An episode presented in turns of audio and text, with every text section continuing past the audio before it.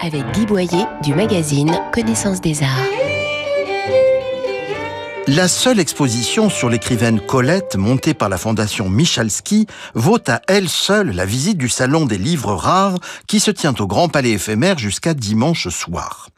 Même si l'on retrouve encore au gré des allées quelques antiquaires qui n'ont pas compris que le salon est désormais entièrement dédié aux arts graphiques et aux livres, les quelques 120 exposants ont joué le jeu de la rareté et de l'originalité dans ce monde secret du papier.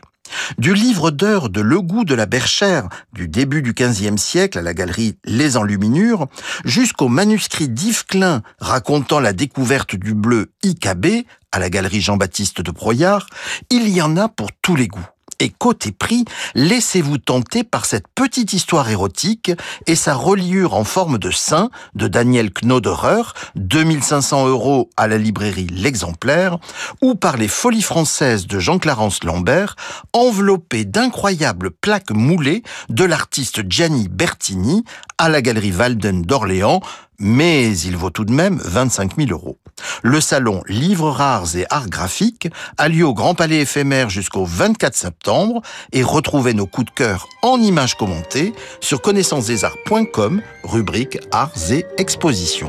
Retrouvez toute l'actualité culturelle dans le magazine Connaissance des Arts, disponible chaque mois chez votre marchand de.